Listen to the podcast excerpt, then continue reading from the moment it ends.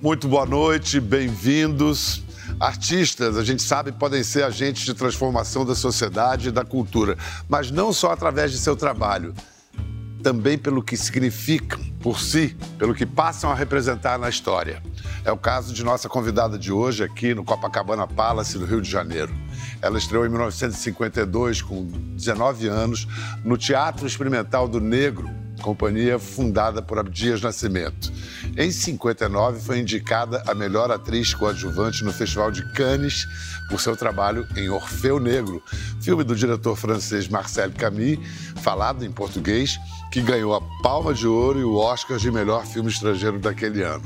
Em 70, ela estreou na Globo e aí foi para brilhar em novelas e séries, Selva de Pedra, Moreninha, Escravizaura, entre muitas e muitas outras. Estamos com uma estrela de primeira grandeza à altura desse palco. Léa Garcia, muito feliz de ter você aqui. Um prazer. Um prazer, um prazer enorme, Bial. Muito grande. Eu também estou muito feliz. Léa, eu não sei você, talvez porque eu não sou ator, mas a, a presença de estar, de estar num palco, de ver a plateia, isso é, o que, é muito, que é? Que, que lugar é esse aqui? É muito importante, porque o teatro é muito mágico, né? Essa, aproxima, essa aproximação que nós temos com o público, né? E o ator necessita disso, é engraçado, né? E pisar nas tábuas. O meu sonho, quando eu era jovem, o meu ideal era ser escritora. E o Abdias dizia para mim, não, Leia, você vai ser atriz. Eu, dizia, eu negava, eu não queria, discordava. Mas no momento que eu pisei, que eu estreiei, e pisei nas tábuas do teatro, eu senti que realmente era a profissão da minha vida, era o que eu queria ser eternamente, que, até morrer. Que bonita essa expressão, pisar nas tábuas. É, Inclusive tem o, o sinal, para dar o sinal de que vai começar a peça, bate-se nas tábuas também, né? Também, batia-se, as três pancadas é. de mulher, né? É, as três é. batidas de mulher. Agora não, agora toca um sinal. Toca um sinal. É. Léa, uhum. Em que configuração familiar você nasceu e cresceu? Olha, eu eu não posso ter vindo de uma família burguesa, né? Eu sou uma mulher negra, né? Não é possível. Nós estamos, né?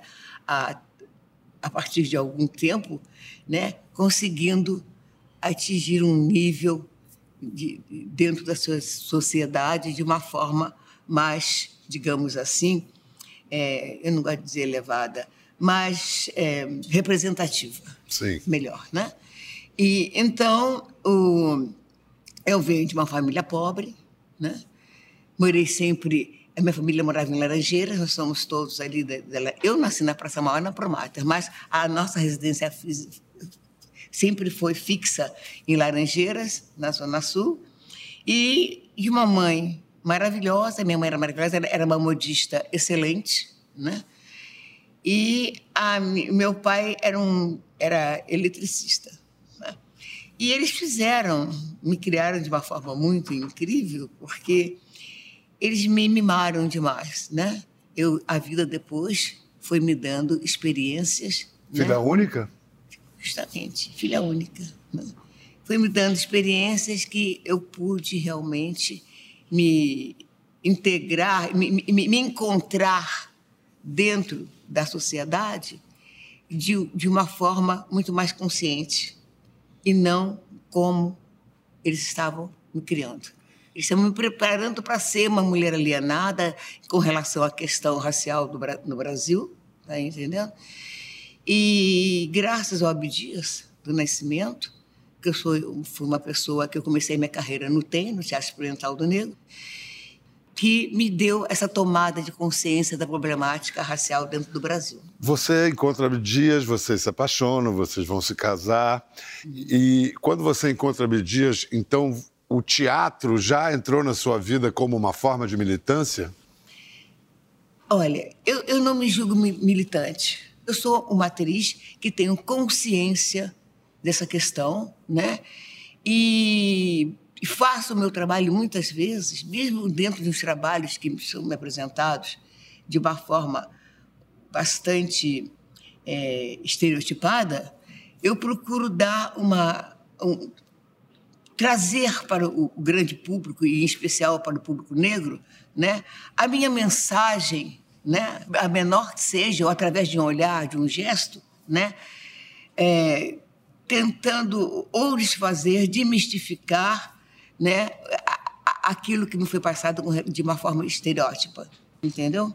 Digamos, digamos que o teatro experimental do negro era o teatro engajado, mas você fazia mais teatro do que Quer dizer, você fazia teatro e não Sim, militância. nós fazíamos teatro, mas com um, um olhar, uma proposta política. Uhum. Sim. A gente não fazia um teatro por diletantismo, né? só por amar a profissão.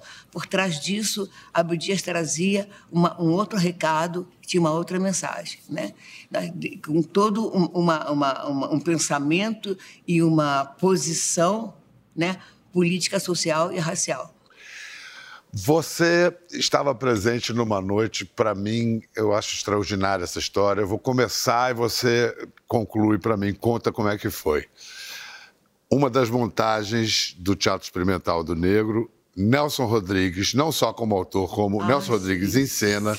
Era o dia 19 de junho de 1957. Uhum. As últimas palavras da peça eram: nem teu marido, nem teus amantes, ninguém beijou na hora em que morrias. Ninguém te beijou na hora em que morrias. Sim. Só eu. Uhum. Nelson puro, Nelson, né? Bom, que peça era e o que aconteceu quando as cortinas se cerraram no terceiro e último ato daquela estreia no Teatro Municipal, Municipal do Rio de Janeiro? No Teatro Municipal. Foi a peça Perdoa-me por me traíres, né? com direção, sob a direção do Léo Juse e protagonizada pelo Nelson Rodrigues no seu único momento de estar em cena, né? O único momento em que ele foi ator, né? Sempre autor, né? O personagem do, Nelson era um deputado que estava numa casa, né, de, de, no Lupamar, digamos assim, assim, no Lupamar e tendo um relacionamento com uma menina ainda de uniforme, né? Uma, uma, uma, jovem, bem menina, uma menina de 15, 16, 17 anos. Eu tenho a impressão que aquilo chocou. O né? deputado. É, é, essa, é, essa, essa, essa, essa cena foi trazida ao teatro pela primeira vez. Depois, muitas outras cenas semelhantes ou piores aconteceram né, com outros autores. Mas, naquele momento, foi um momento de surpresa para aquele público granfino que estava no Teatro Municipal, requintado, de elite, né?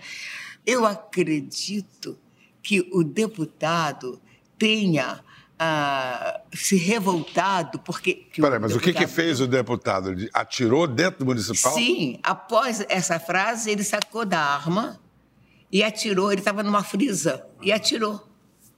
O deputado era Wilson, Leite Wilson Passos. Leite, Wilson Leite. Da UDN. Justamente, Wilson Leite. Ele atirou uh, o, a arma e as cortinas se cerraram, as luzes acenderam, o público metade vaiava, metade aplaudia, e nós segurávamos o Nelson, porque o Nelson era muito amigo do Abdias, né? E, e me conhecia, ele me chamava de Rainha de Sabá, na época, né? A gente segurando o Nelson. Que o Nelson até, queria ir brigar. Ele, ele queria brigar. Ele ainda conseguiu abrir a cortina e xingar o povo. Nós trouxemos ele para trás da cortina, trouxemos ele para dentro do palco, do palco, trouxemos para o palco. Ele queria pegar aqui, né? Queria afastar a cortina e ir brigar com as pessoas. Com o homem armado? É, uma loucura, né? E, mas foi uma experiência única também na minha vida. Eu sou, fui premiada por estar encenando com, com Nelson, né?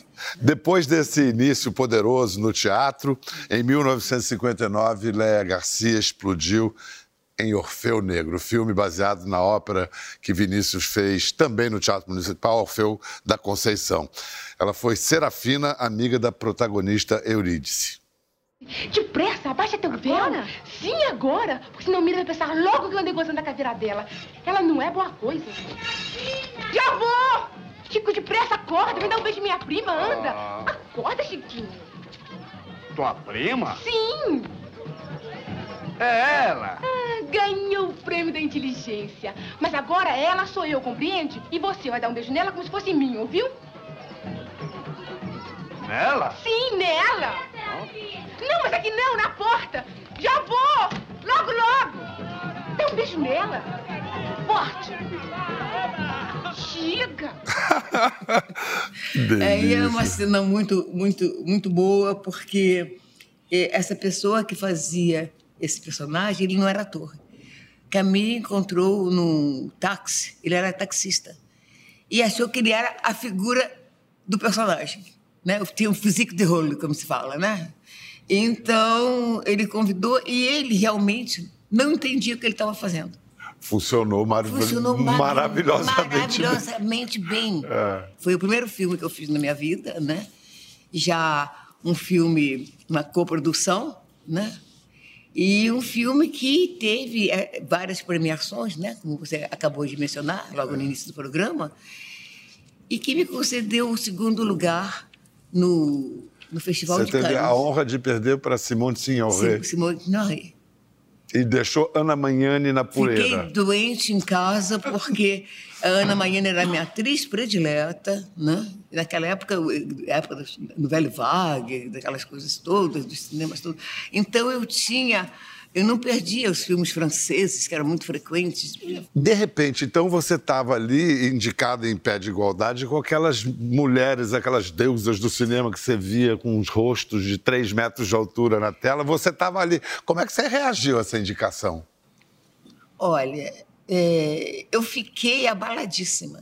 O Henrique Pongetti fez uma matéria que ocupou toda a página né, da revista Manchete. Isso, o que o Pongetti escrevia, todo mundo lia. E lia, falando sobre a minha atuação e sobre o filme.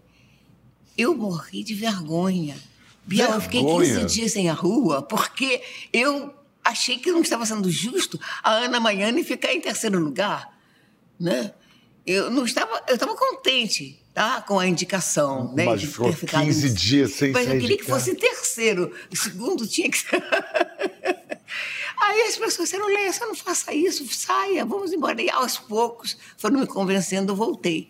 E depois você recebeu um convite para jantar de um dos maiores atores negros da história do cinema, um certo Sidney Poitier. Sim. Ele queria te chamar para trabalhar. É, Você deu um bolo nele, Leia? Eu dei um bolo nele por razões. foi, foi, assim: o, o Sidney, eu, quando saí do Brasil, as pessoas me, nos, nos, perguntaram se nós estávamos felizes de ir a Paris, qual era o nosso ator predileto. Eu disse: meu ator predileto masculino é o Sidney Poitier. Eu jamais podia imaginar que eu, quando chegasse em Paris, fosse encontrar o Sidney Poitier.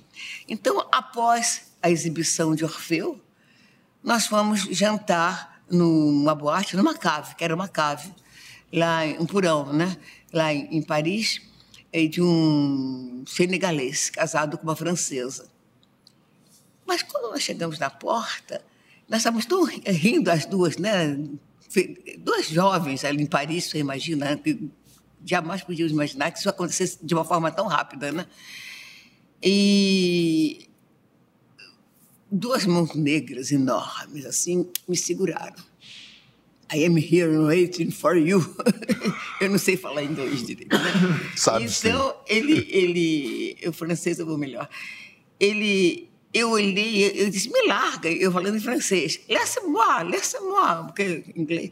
Aí a, a Luz olhou e disse, Leia, é aquele ator em português que você tanto gosta. Aí eu vi o Sidney Poitier, grudei no Sidney Poitier, descemos as escadarias lá do, da cave, e ele ficou na nossa mesa conversando. Então ele disse que ele estava me esperando, que ele tinha assistido Orfeu, e que, que ele gostaria que eu fizesse esse, um filme com ele, que ele ia rodar em Paris.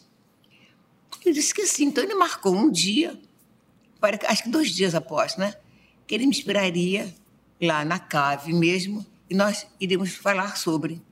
Tá bom, mas acontece que eu tive que ser muito amiga de uma amiga minha na, na, na, no dia marcado e tinha também um jantar oferecido pela uma martiniquense que me dublou em francês quando Orfeu foi exibido na França. Fui ao jantar dela e as horas foram passando, né? Os minutos foram passando, as horas não, os minutos. Até que eu não me aguentei e disse, Judite, o Sidney Poitier está me esperando na cave, Quer Samba, o nome do local, e eu estou aqui. Ela disse: Você não vai. Interrompeu o jantar. eu vou te levar lá, correndo. E ela me levou até lá. Ele estava sentado na mesa, tinha um candelabro lindo assim na mesa. Ele sentado com a cara de quem estava esperando. Com os olhos assim. Eu cheguei pedindo desculpa e pedindo para ela que ela traduzisse inglês que eu não, não domino. E ele disse: não adianta, eu estou esperando há meia hora. Não adianta, não adianta. Nós fomos atrás dele correndo, não adianta. E acabou. Ele fez o filme depois com Paul Newman, que eu esqueci o, o, o título do filme, e tinha uma jovem negra que trabalhava no filme. Né? Mas não era para ser. Não era para ser. Não era para ser. Você foi correr mundo como atriz, a sua imagem, depois pois é. Escravizaura, novela da Globo de sim, 75, sim. que essa fez sucesso em todo mundo, como qualquer filme americano. Vamos ver uma cena. Que cara é essa? É a cara que Deus me deu. Rosa, será que você não entendeu? Você vai ser livre, nós todos vamos ser livres. Ou será que você nunca sonhou com a liberdade?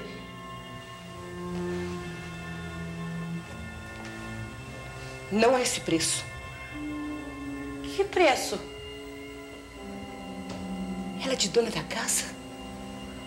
Rainha mais que nunca. Preferia ser escravo o resto da vida suportar isso. Ver essa desgraçada vencendo e casando com aquele homem lindo. Você tá doente! Verdade que você chegou a ser atacada na rua por. Várias vezes. Por causa desse personagem? Apanhei muito. Eu apanhei muito. Eu sou uma mulher que gosta de fazer feira, né? Uhum. E gosto de fazer mercado, assim. Então, eu fui à feira do bairro quando eu morava aqui no Flamengo. Fui a uma feira e uma criatura, não sei porquê, eu estava comprando peixe na barraca. Ela pegou um peixe enorme e bateu nas minhas costas que eu estava fazendo mal, estava sendo perversa com a Isaura. Apanhei também um beliscão das lágrimas descerem dos olhos. Eu estava esperando um táxi na Praia do Flamengo para ir para casa da minha prima, que era outra atriz, a Cléia Simões, né, que, aliás, estreou a Globo com, a novela que ela fez, da Glória Magadã. Deus, que loucura, Léa. As pessoas, as pessoas eu acredito que naquela, naquele momento confundiam o personagem com o ator. O ator. E uma outra vez, que foi muito engraçado, eu estava com o Haroldo de Oliveira, que fazia o André na novela, e nós estávamos assistindo o carnaval. Naquela época a gente botava o crachá da Globo, passeava, né? porque os intervalos eram muito grandes, não tinha essa cronometrado como é agora, né? Então o Haroldo, em determinado momento, se posicionou bem no centro da passarela, que era, naquela ocasião, eu não me lembro se era Presidente Vargas ou Avenida Rio Branco. Rio Branco. Era Rio Branco. É. Então, ele se posicionou e começou a fazer o seu discurso. Meus senhores e minhas senhoras, eu tenho a honra de trazer aqui, na presença de todos vocês, aquela que tanto mal. Quando ele falou mal, eu comecei falar: Haroldo, peraí, espera aí, eu já senti que era que comigo. Brincadeira é, é essa? Que tanto mal fez para a nossa Isaurinha. Olha, aí o público inteiro vaiou, né? E eu. Essa foi, uma brincadeira que. que pilantra, Haroldo. Um pilantra, não danado. É. Mas essa foi gostosa. Mas eu tive. Eu apanhei mais Nossa, também. Nossa, que coisa. Vezes, que né? não deixa de ser o, o, o, maior atestado de uma grande atriz, né? Então, que, que Todo posso? mundo acreditar nunca, a é, esse ponto. É. A partir de determinado momento, eu passei de gostar de, e considero esse trabalho como o meu cartão de visita na televisão.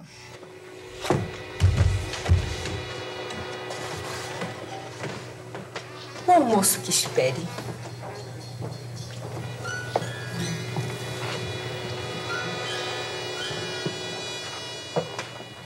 Acha mesmo que eu me importaria de trabalhar aqui na fiação com as outras escravas se os senhores mandassem? Não seja sonsa, Isaura.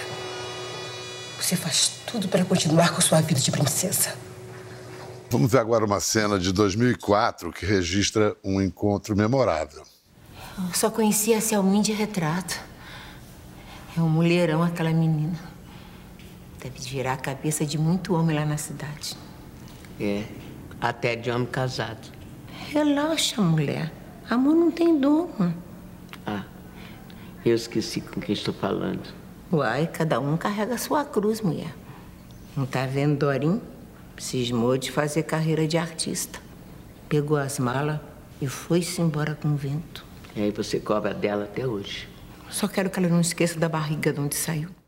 Léa Garcia e Ruth de Souza Ruth de juntas. Souza, minha amiga, né? No filme do Joelzito Joelzito Araújo, Araújo, Filhas do Filhas do Vento, Vento. que Léa ganhou o ganhamos. prêmio no Festival de Gramado de 2004 Ruth por esse também. filme. Ruth também. Ruth também, Milton Gonçalves também ganhou. E Thaís Araújo com a Talma Freitas também ganharam né, a palma como coadjuvantes. Né? É tão significativo ver vocês duas que desbravaram o caminho e atrás veio essa geração.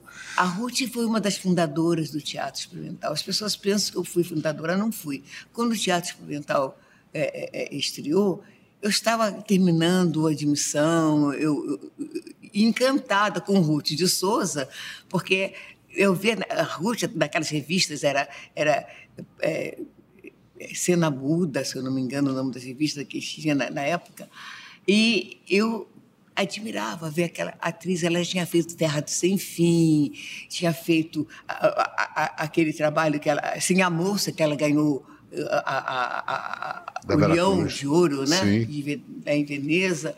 Então, aquilo para mim era maravilhoso, que eu não tinha, eu não via nenhuma outra atriz negra, uma mulher negra, né, naquelas condições. Eu jamais poderia imaginar naquela época que eu seria uma atriz também, que eu queria ser escritora, né?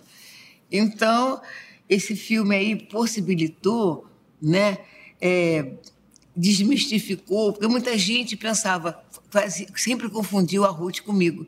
E nós sempre fomos muito diferentes, fisicamente e também em temperamento. A Ruth tinha aquela postura maravilhosa de uma dama, né? Uma dama negra, assim, uma postura eh, de uma baronesa, tanto que eu botei o apelido dela de baronesa, porque eu chamava minha avó de baronesa, que tinha a mesma postura da Ruth.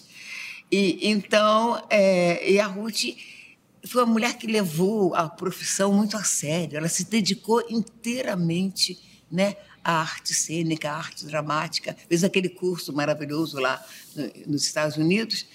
E esse trabalho nos deu a possibilidade né, de trazer para o público, né, é, esclarecer para o público quem era quem. Mas em televisão também. Nós fizemos uma novela, O Homem que Deve Morrer, só que ela fazia a mãe do Antônio Pitanga e eu fiz fazia a namorada do Antônio Pitanga, depois eu fui namorada do, do- do- me casei com o Paulo Araújo, que era um ator branco, né? Mas as pessoas, apesar disso, sempre confundiram a Ruth comigo e nós ficávamos muito felizes. Léa Garcia, 89 anos, 70 de carreira, não só está voltando, como está voltando, está em cartaz, uma peça A Vida Não É Justa. É uma peça baseada no livro homônimo da Andréa Pachá, a querida Andréa Pachá, sobre separações judiciais, matéria drama- dramatúrgica por excelência tirada da realidade. Em cartaz no Sesc da Tijuca, no Rio de Janeiro. São oito histórias, Leia faz três histórias, divide o palco com outro. Outros 70 anos de carreira, Sim, Emiliano. Queiroz. Maravilhoso. Vocês nunca tinham contracenado, é a primeira Não, vez. nós fizemos é, te- televisão. Televisão. é, mas é, contracenar com essa proximidade que nós estamos tendo a oportunidade agora, nunca, nunca fizemos. E Emiliano sempre foi muito, é uma pessoa muito afável. Apesar de ser um homem muito inteligente, um ator excelente, ele é uma pessoa muito afável, muito si- simpática, né? Muito. é, é, é, é, é- uma pessoa que cativa com uma facilidade muito grande, Emiliano. Eu sei que as pessoas estão. O público fica muito emocionado de ver vocês dois no Ah, palco. é, principalmente o, o, o último quadro, né? Que nós fazemos um casal de velhinhos, né? De, de idosos. E, e- e- e todo mundo gosta, as pessoas vêm nos cumprimentar, porque é um casal, foi um casal que deu certo, né?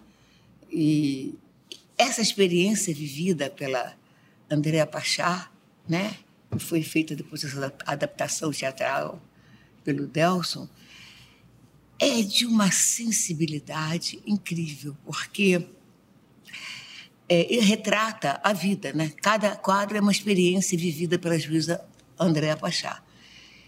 E, mas com um toque muito incrível, de muito humor, de muita criação do Tunico Pereira. Você conhece, você sabe quem é o Tunico, né? Então ele deu uma pincelada de humor em determinados quadros, né? Que, que foi muito bom. Vamos ver uma cena do novo filme de Joel Ah, Zito, Joel, sim. O Pai da Rita. O Pai da Rita. Estreia dia 19 de maio nos cinemas. O pavilhão da escola é sagrado. Não toca nisso, não.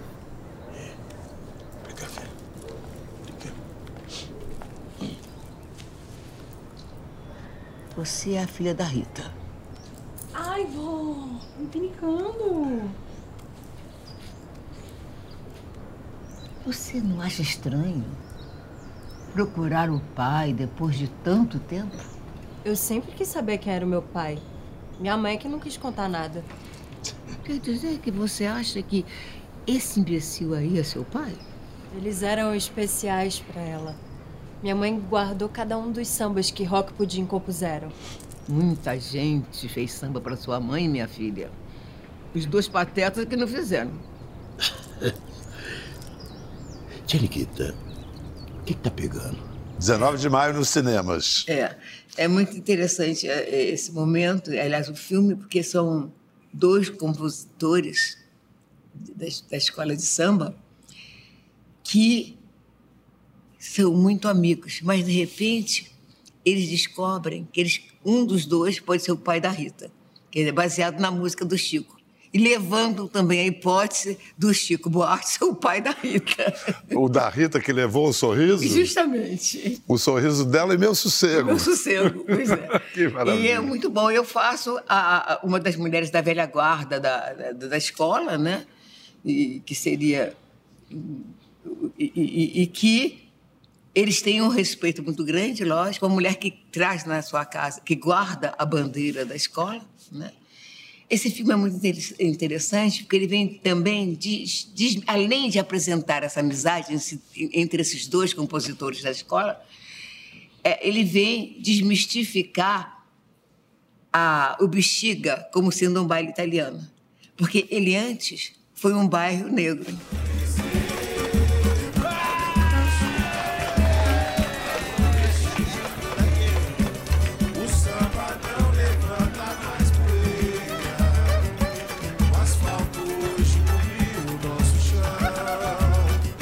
Leia, eu fico imaginando que você deve ver com muita emoção essa geração de Thaís Araújo e outras atrizes negras contemporâneas que Sim. estão aí.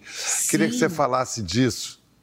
Pioneiras vocês foram e agora você você estava falando de Ruth, você foi ela. E agora você vê Thaís Araújo e outras tantas atrizes negras contemporâneas que não ficam esperando papel de empregado ou coisa parecida. As coisas mudaram, né, Leia? Olha, as, as coisas estão tendo um, um- um- um- caminhar, entendeu? É, bem satisfatório, mas não totalmente, né? Porque essa situação só poderá mudar a partir do momento em que os atores negros é, deixem de ser apenas sujeitos, mas também realizadores. Eu costumo dizer sempre isso porque nós temos que ocupar os espaços.